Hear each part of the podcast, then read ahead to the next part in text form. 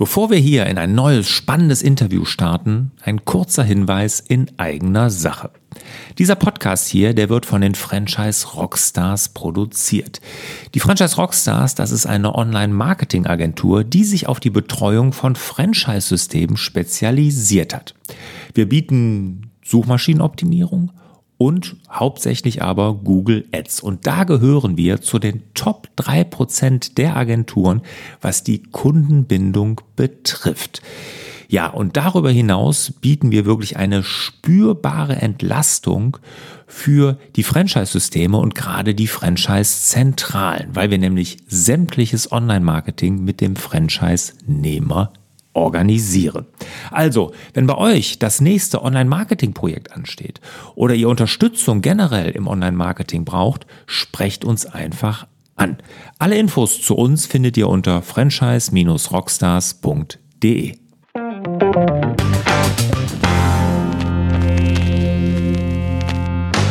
Hallo und herzlich willkommen hier zu dem Franchise Rockstars Podcast. Mein Name ist Lars Bobach, ich bin Gastgeber Moderator der Show. Heute habe ich einen super spannenden Interviewgast und ich muss schon sagen, ein äußerst besonderes Franchise-System.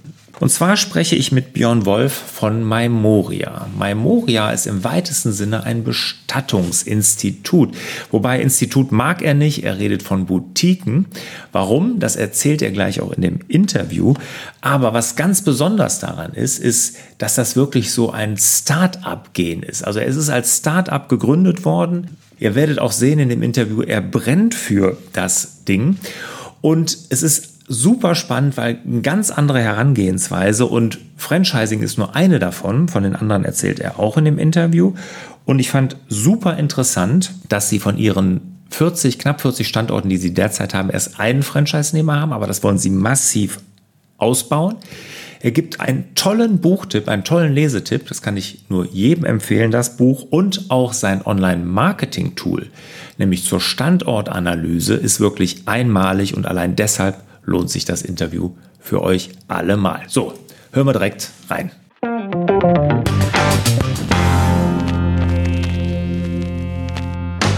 Björn, schön, dass du da bist, hier bei den Franchise Rockstars. Lass uns jetzt erstmal direkt mit den Zahlen, Daten, Fakten starten. Also, welche aktuellen Zahlen habt ihr? Wie viele Franchise-Nehmer habt ihr? Wie viel Umsatz macht ihr? Wie viele Mitarbeiter?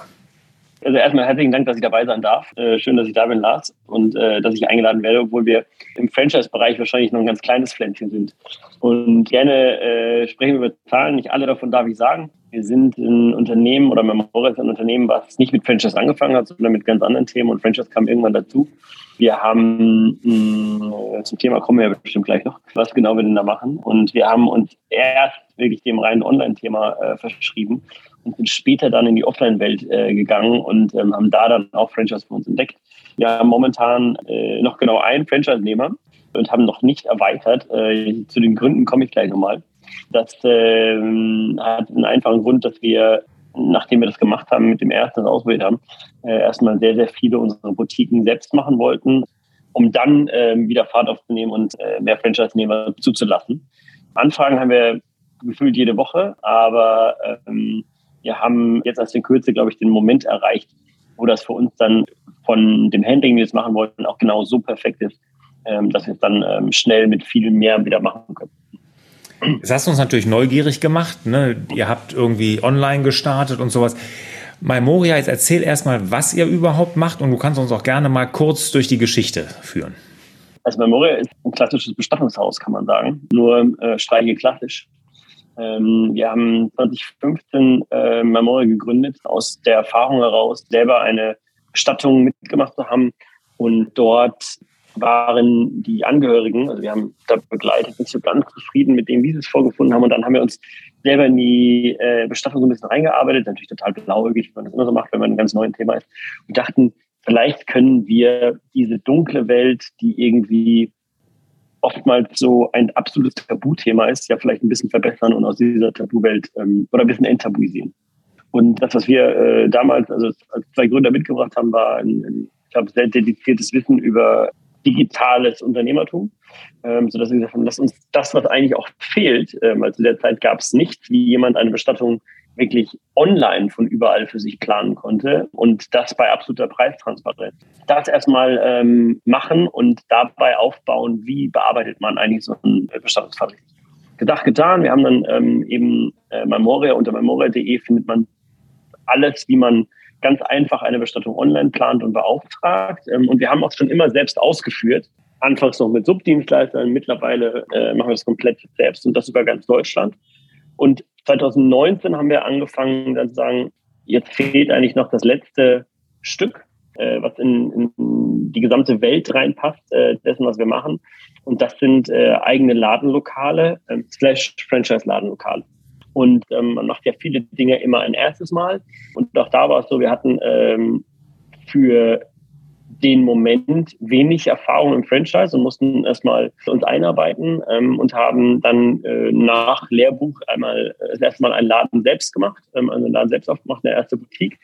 Und du hattest es ja schon angenommen, äh, wir sprechen jetzt immer von Boutiquen, ist ja irgendwie total komisch, wenn man ein wenn jetzt jemand sagt, er ist Bestattungsunternehmer, hat Bestattungshäuser und man aber von Boutiquen spricht, sind aber Boutiquen, weil wir einen ganz anderen Ansatz an Bestattungshaus gelegt haben oder sollte, sollte raus aus dieser dunklen Ecke. Ähm, und so haben wir dann, ähm, erste Boutique war in Köln, ähm, ganz in der Nähe der Hohe Straße, also mitten im Einkaufszentrum, äh, neben Manufaktum. Das war unsere erste Boutique, die wir selbst aufgemacht haben, um daran zu lernen, was muss man eigentlich machen, um zu bestehen und wie muss es, äh, wie muss es funktionieren haben dann ähm, klassisch das Franchise-Handbuch geschrieben, ganz klassisch, weil wir haben jetzt nicht angefangen, auf Zettel und Papier zu schreiben, sondern ähm, haben auch da immer, ähm, so wie wir den digitalen Fokus haben, alles digital gearbeitet, sodass wir das Systemhandbuch da eben ähm, komplett digitalisiert haben. Und wie immer fängt man da ja klein an und dann merkt man, wie groß diese Welt eigentlich ist, die man erschaffen muss. Und ähm, haben dann angefangen, mal erste Franchise-Nehmer zu suchen, um zu sehen, wer könnte eigentlich für sowas passen und haben dann die zweite Boutique, die war in München, äh, gemeinsam mit einem Franchise-Nehmer aufgemacht, um daran wiederum zu lernen, wie funktioniert das Franchise-Geschäft gemeinsam mit denjenigen. Und ähm, das haben wir dann ein bisschen laufen lassen, haben dann relativ schnell gemerkt, was wir noch nachziehen müssen, wo wir noch nacharbeiten müssen, von beiden Seiten, was wir irgendwie gut finden, was wir nicht so gut finden. Und haben jetzt die letzten zwölf Monate, vielleicht ein bisschen mehr, in fünf weiteren Städten noch Boutiquen selbst eröffnet, um eine Grundlage für die Marke zu haben an Boutiquen ähm, in Leipzig, Frankfurt, Hamburg, äh, Nürnberg und einen habe ich noch vergessen, ähm, plus äh, Köln und München, die schon da waren, ach und Stuttgart, um ähm, ja, die Basis dafür zu haben, dass man jetzt genau dieses System, was wir jetzt ich nicht perfekt finde, also perfekt ist es nie, ähm, aber was wir jetzt, glaube ich, sehr, sehr gut können und sehr, sehr gut ausgeholt haben, jetzt auch weiter wieder mit Franchise-Nehmern noch weiter äh, zu, über deutsche Städte auszurollen. So. Punkt. Jetzt okay. habe ich aber schon ganz viel erzählt. Am Ende des Tages Bestattungshaus. Okay, alles klar. Ein Bestattungshaus, online angefangen, also sehr, sehr interessant. Da kommen natürlich ganz, ganz viele Fragen. Erstmal, warum eigene Boutiquen und nicht komplett auf Franchise gesetzt? Ähm, also ich glaube, das, äh, das ist sowohl als auch. Für den Zeitpunkt, wo wir beides miteinander probiert haben, haben wir gesehen, okay, wir wollen noch mehr Marke schon kommunizieren und das erstmal in eigener Hand haben und auch die Services dahinter so perfektionieren, dass wir wirklich dann nur noch dran bauen können. Wenn ich von Services dahinter spreche, dann ist das äh, speziell eines, nämlich Überführungen und Trauerfeiern. Weil mh, hm, unsere Franchise und Boutiquen sind vornehmlich Verkaufsboutiquen, Beratungsboutiquen, wo Leute hingehen können, in der Situation, wenn sie einen geliebten Menschen verloren haben, aber auch, wenn sie sich einfach mal darauf, äh, darüber informieren wollen. Und wir wollten dieses große Thema dahinter, nämlich dann eine Bestattung auch auszuführen, ähm, davon lösen, also dezentralisieren ähm, und es selbst dem Franchise-Nehmer mit anbieten, wenn er möchte. Warum ist das so? Weil es gibt natürlich bei unseren Interessenten für die äh, Franchise-Boutiquen ähm, zum einen Bestatter, die natürlich dieses ganze Thema dahinter sehr, sehr gut können und auch mit selbst ab, ähm, äh, ausführen können. Es gibt aber auch diese andere, äh, diesen anderen Bereich von Leuten, die sich interessieren, die sagen, hey, mit Bestattungen kenne ich mich gar nicht so gut aus. Das können wir aber jedem beibringen.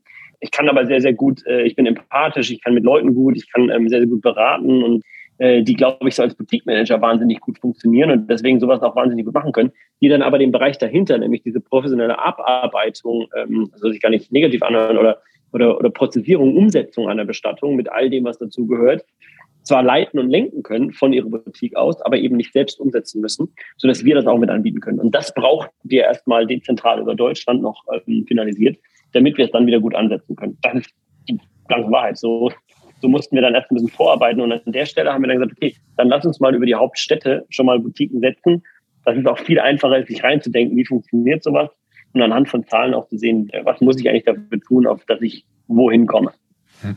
Jetzt hört sich das ja alles äh, eigene Boutiquen machen und äh, so aufbauen. Das hört sich alles sehr kapitalintensiv an. Seid ihr fremdfinanziert? Habt ihr Investoren mit drin? Äh, ja, also wir haben ja von Anfang an ähm, haben wir Eigenkapital eingesammelt und das haben wir. Ähm, ich glaube, man muss ein bisschen zurückgehen, weil es gibt ein paar Iterationen dessen, was Memoria, ähm, wie wir Memoria weiter aufgebaut haben. Und ich dachte, am Anfang hatten wir rein das Online-Geschäft. Mittlerweile ist es so, dass wir mehrere Stränge eben haben, dessen, was wir machen. Wir haben einerseits weiter das Digitalgeschäft, was eine Klammer für vieles ist. Wir haben selber eben, also wir sind am Ende des Tages ein Tech-Unternehmen, weil wir sehr, sehr viel drunter gebaut haben, wie man Bestattungen umsetzt. Und das ist was, was wir jedem bei uns zur Verfügung stellen, sowohl unseren digitalen Mitarbeitern als auch unseren Franchise-Mitarbeitern, als auch den, den Managern, die in äh, selbstgeführten Boutiquen von uns sind, wie auch, und jetzt kommt nämlich noch was dazu, wir sind auch noch ein Unternehmen, was andere Bestattungsunternehmen kauft. Das heißt, wir haben äh, in letzter Zeit auch einiges an, Bestattung, an klassischen Bestattungshäusern eingesammelt und die mit in die Gruppe integriert. Und auch die integrieren wir dann auf das gleiche System. So was kommt dadurch zusammen? Natürlich ein wahnsinniger Vorteil für alle, die in diesem ähm, Konstrukt arbeiten, auch für die Franchise-Nehmer, weil man nicht gebunden ist an seinen Ort, sondern auch überall Kollegen hat, auf die man zurückgreifen kann. Also gehen wir mal einen Schritt weg vom Franchise-Nehmer oder dem jeglichen Menschen, der irgendwie in Memoria, in der Memoria-Firma mitarbeitet, mitarbeitet, dann ist ja das eigentlich Wichtige der Kunde. Und für mich war Prämisse immer, ich möchte eine Welt erschaffen, in der der Kunde entscheidet, wie er gerne die Bestattung hat. Der Kunde entscheidet, wann er wie diese Bestattung planen möchte und auch der Kunde derjenige ist, der das drumherum vorgibt. Als Beispiel, meine Mutter wohnt in München, ich selbst wohne in Berlin, meine Schwester in Wien. Wenn da was passieren würde, wären wir beide nicht da. So, jetzt möchte ich, wenn das passieren sollte, aber auch die Freiheit haben zu sagen, puh, möchte vielleicht mit gar keinem reden. Also gehe ich erstmal online und will erstmal gucken, was kostet sowas. Und, so. und vielleicht habe ich dann irgendwann einen Punkt, wo ich denke, hm, ich möchte doch mal mit jemandem, mit jemandem persönlich sprechen.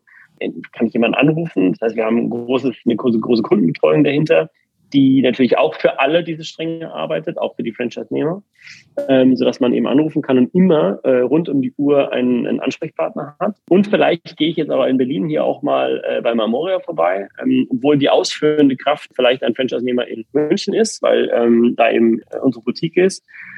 Und wenn ich mir so unterwegs nochmal innerhalb der, was ich ersten Tage da, habe ich mich jetzt umentschieden und fahre da aber gerade runter mit dem ICE und denke dann, hm, vielleicht gibt es doch noch was anderes, kann ich online ändern, kann dann aber auch einfach in die Boutique reinlaufen und dort demjenigen sagen, hier, ich bin der und der, ähm, ich hatte schon mit dem Kollegen so und so gesprochen. Und der wird sofort alle, alle Daten wiederfinden und kann an dem, äh, an dem Punkt weiterarbeiten. Und diese Freiheit für den Kunden, die wollte ich, wollte ich hinbekommen über die ganze Familie oder ganze Gruppe. Und daran profitiert eben jeder, der mit in diesem Konstrukt ist. Aber Investoren sind mit drin. Wie viel?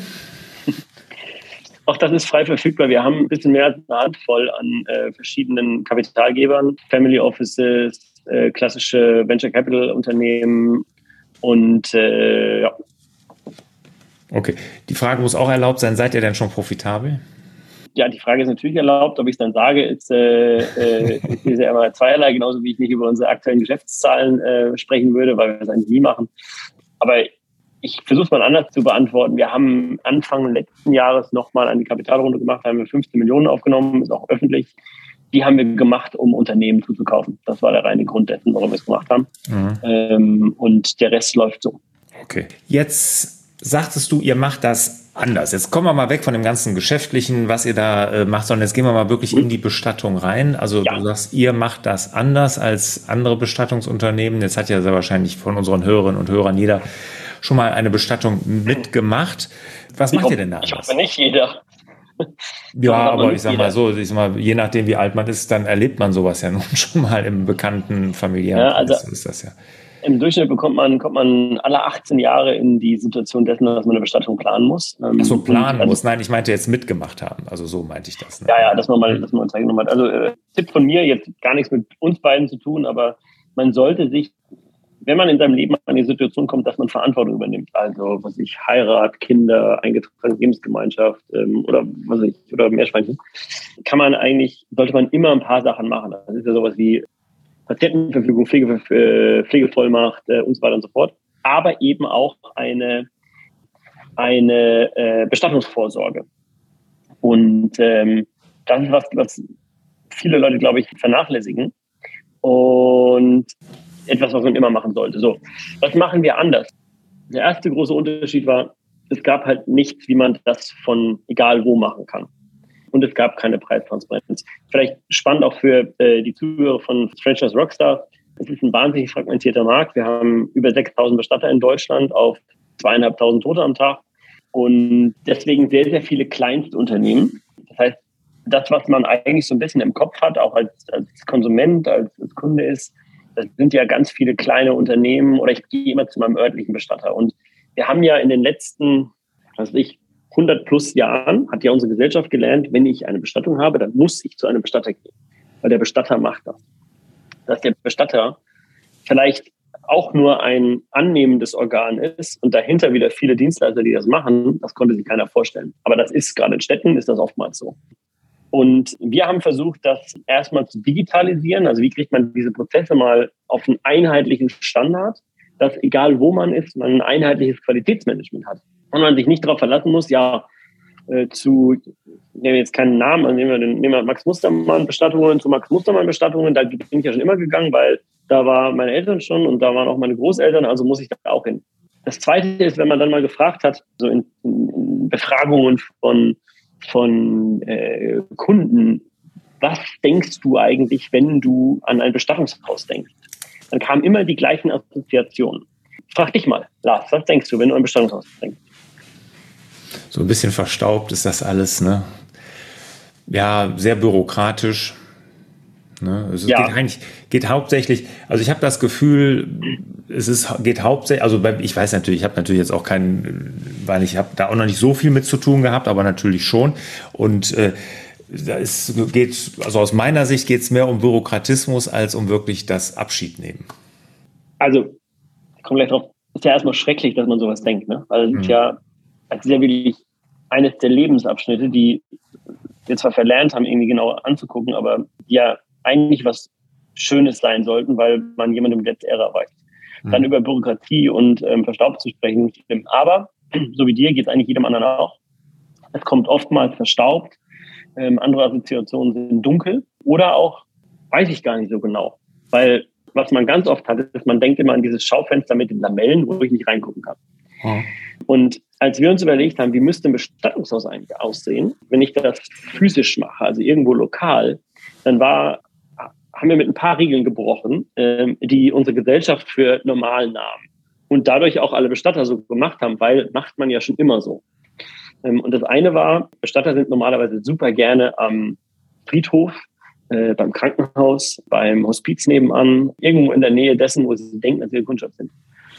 Und man hat diese abgehangenen äh, Lamellen, man weiß nicht so ganz genau, worauf man sich einlässt. Also diese, so, wir sagten damals, wenn wir Transparenz auch in das Pricing bringen, dann lass uns doch diese Transparenz versuchen. Ähm, und wir, das haben wir am, Anfang gemacht. Wir haben, du kannst auf unserer Webseite auf Postleitzahlenebene für ganz Deutschland relativ schnell, also ungeübt würde ich sagen, in dreieinhalb Minuten ein Angebot erstellen und weiß, was es kostet. War auch nicht in jeder Bestatters Sinne, aber für uns war es total wichtig, weil es war im Sinne des Kunden. Und den haben wir in den Mittelpunkt gestellt. Ja, tun wir noch immer. Und dann dachten wir, okay, dann lass uns doch weiter gucken, wie wir diese Transparenz in ein Bestattungshaus überführen. Bestattungshaus, Transparenz, wie soll das aussehen? War uns relativ irgendwann klar. Wir haben uns dann, wir haben uns mit Innenarchitekten zusammengetan und so weiter. Ähm, wir wollten viel Schaufensterfläche. Die Leute sollten durchgucken können. Die sollen von vorne nach hinten durchgucken. Es soll auch Rückzugsräume geben, die semi-transparent sind, sodass man sich auch mal zurückziehen kann, wenn man jetzt irgendwie einen akuten Sterbefall hat und damit jemand sprechen will. Aber ansonsten sollten die Leute von vorne schon irgendwie ein gutes Gefühl haben. Wir wollten warme Farben, wir wollten Holzfußboden, damit es warm wird. Also alles, was es irgendwie eine angenehme äh, Erfahrung macht. Und dann sagten wir, okay, aber eigentlich wollen wir ja interioisieren, also müssen wir auch dahin, wo die Leute sind. Und dahin, wo die Leute sind, das ist die Fußgängerzone.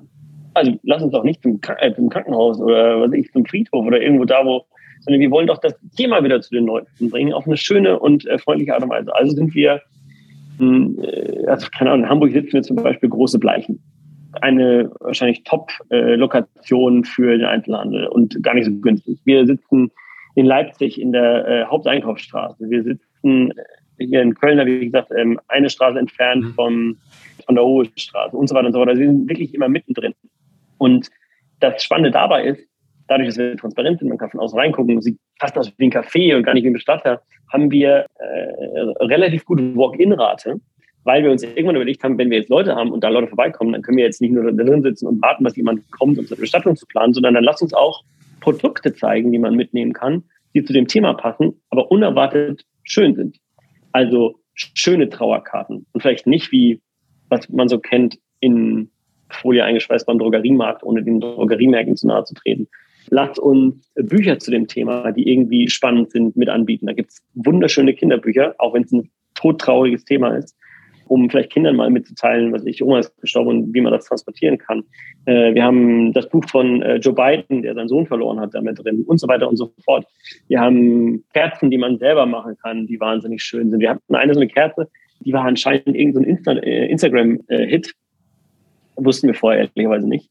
Und plötzlich rannten die uns die Bude ein und haben diese Dinger da weggekauft, weil wir halt gelistet waren als einer in Deutschland, der das halt vertreibt. Ähm, und ganz oft hatten wir die Thematik, dass Leute reinkamen und waren so, ja, ich gucke mir da, haben sich angeguckt oder angeguckt und haben vielleicht das mitgenommen und dann waren sie plötzlich so, bin ich jetzt hier beim Bestattungshaus? Da dachte mir, ja, das ist ja toll. Und diese Assoziation ist natürlich was, was ähm, wahnsinnig gut ist, weil wenn ich viel Durchlauf habe an Personen, die vorbeikommen und die haben eine positive Assoziation, wenn die sich natürlich viel später irgendwann erinnern und sagen, hm, ich war doch mal bei einem Bestatter, das war doch ganz anders, als ich immer dachte und das war irgendwie total nett, lass uns doch dahin gehen. Plus auf dem Weg schon Umsatz gemacht und dann äh, potenziell späteren Umsatz vorgelegt. So, und ich glaube, das ist aus der Boutique-Denke heraus das, was wir anders machen. Deswegen haben wir es auch nicht Bestattungshaus genannt, weil es ja negativ belastet war, sondern eben gesagt, okay, wir brauchen einen anderen Namen dafür. Und dann haben wir angefangen zu gucken, wie könnte man das eigentlich machen. Und dann kamen wir irgendwann auf Bestattungsboutique, wo man auch drüber streiten kann, ist das die richtige Bezeichnung oder nicht. Ähm, aber von den Kunden bekommen wir sehr, sehr viel positives Feedback. Also, glaube ich, haben wir es nicht so ganz schlecht gemacht. Schön.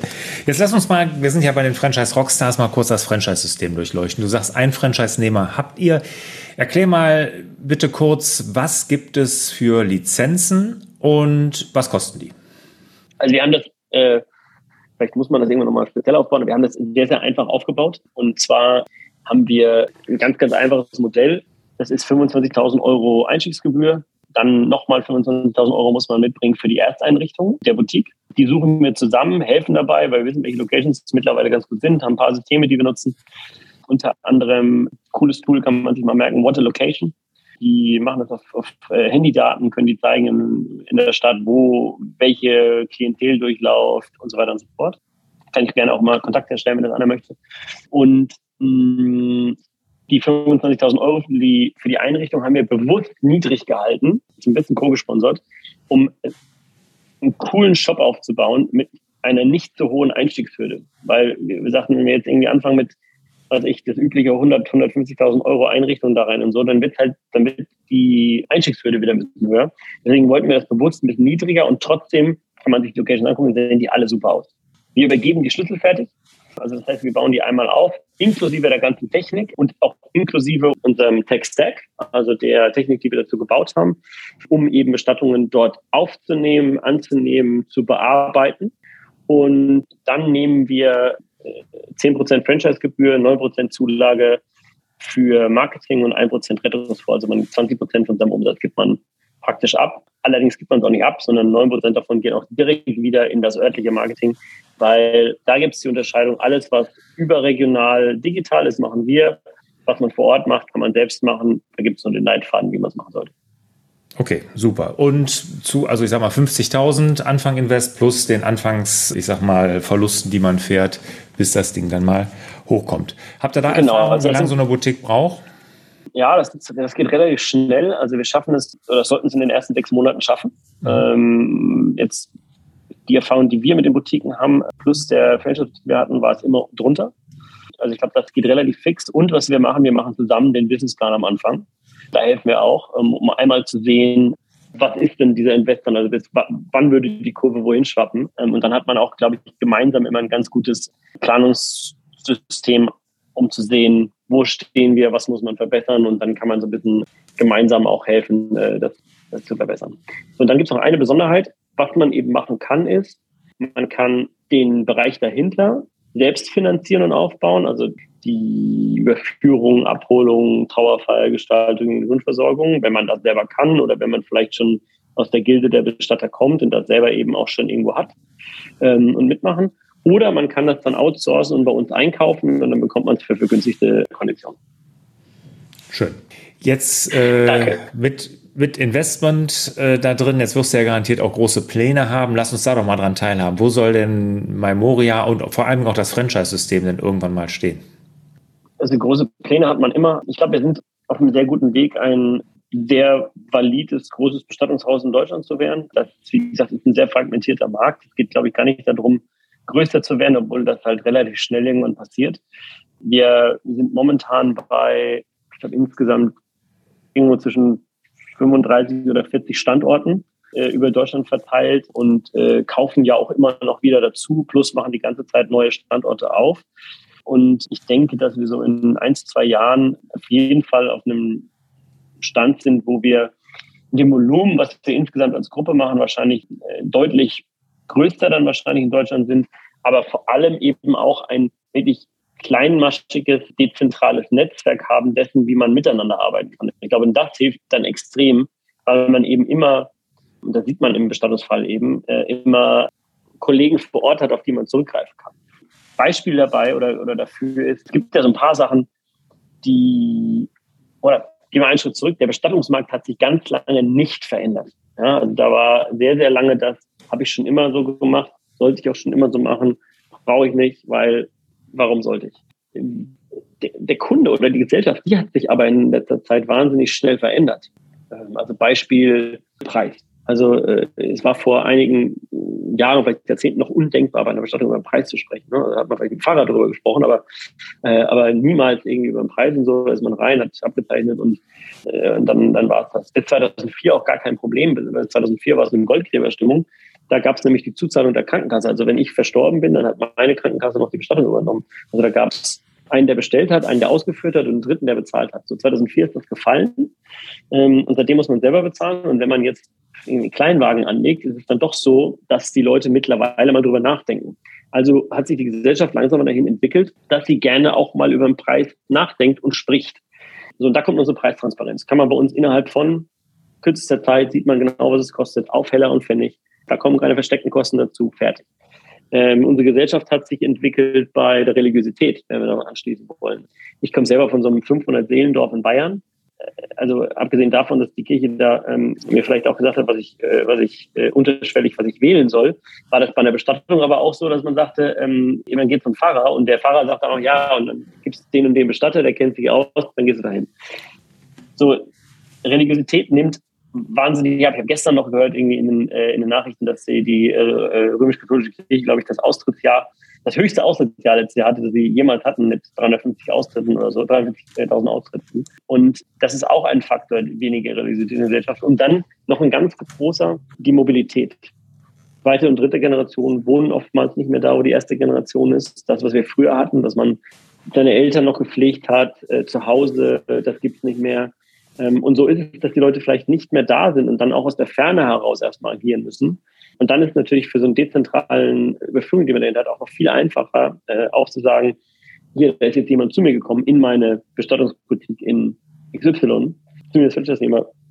Ich habe aber keine Ahnung, wie ich 800 Kilometer entfernt, was ich in Hamburg, ähm, da die Überführung machen sollte. Ist aber für uns kein Problem, weil wir bieten das mit an, wir machen das und ab da kann man wieder übernehmen. Und so bekommt man hoffentlich, und du fragst ja nach meinen Plänen, ähm, ich will schon mal dahin, dass ich es irgendwann vielleicht schaffe, äh, Memoria so zu platzieren, dass die Leute, wenn sie in eine Bestattungssituation kommen, an Memoria denken. Ähm, und dass das eine Assoziation wird. Das ist ein wahnsinnig langer Weg und da müssen wir sehr, sehr viel dafür tun. Vor allem wahnsinnig gute Qualität erschaffen. Aber ich glaube nicht unmöglich. Super. Björn, erstmal vielen Dank, hast uns einen guten Einblick in Memoria gegeben. Was ihr da alles treibt, ist ja Wahnsinn und wohin du da mit dem Franchise-System willst. Vielen Dank dafür bis hierhin. Sehr, sehr gerne. Kommen wir zu den Schlussfragen. Bist du bereit? Oh, ja, bereit ist man da ja nie bei deinen Schlussfragen, ne? doch, doch, das bist du garantiert. Welcher ist dein Lieblings-Rockstar? Also ich weiß gar nicht, ob man ihn als Rockstar bezeichnen kann, aber in seiner Zeit war er wahrscheinlich ein Rockstar. Äh, ich würde sagen Frank Sinatra. Welches Buch hat dich als Mensch und als Unternehmer am meisten geprägt? Äh, wahrscheinlich ganz klar eines, das heißt Never Split the Difference.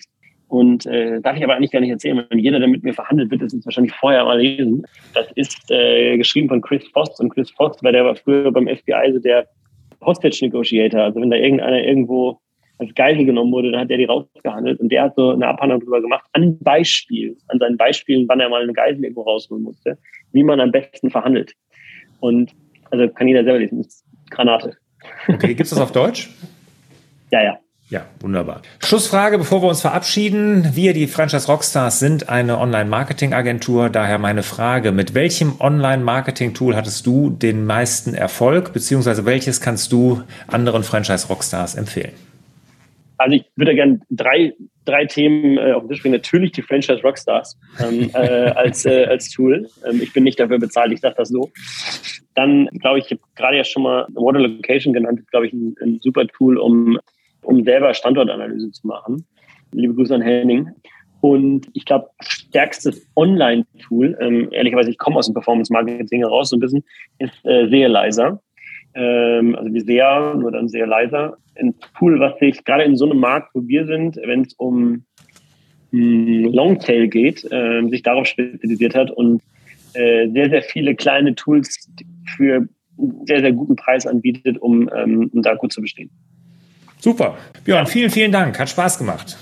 Lars, ganz herzlichen Dank, dass ich da sein durfte. Tschüss. Ja. Und ich wünsche dir, lieber Björn, und euch natürlich, lieber meinen Hörerinnen und Hörern, wieder mehr Zeit für die wirklich wichtigen Dinge im Leben. Macht's gut. Ciao.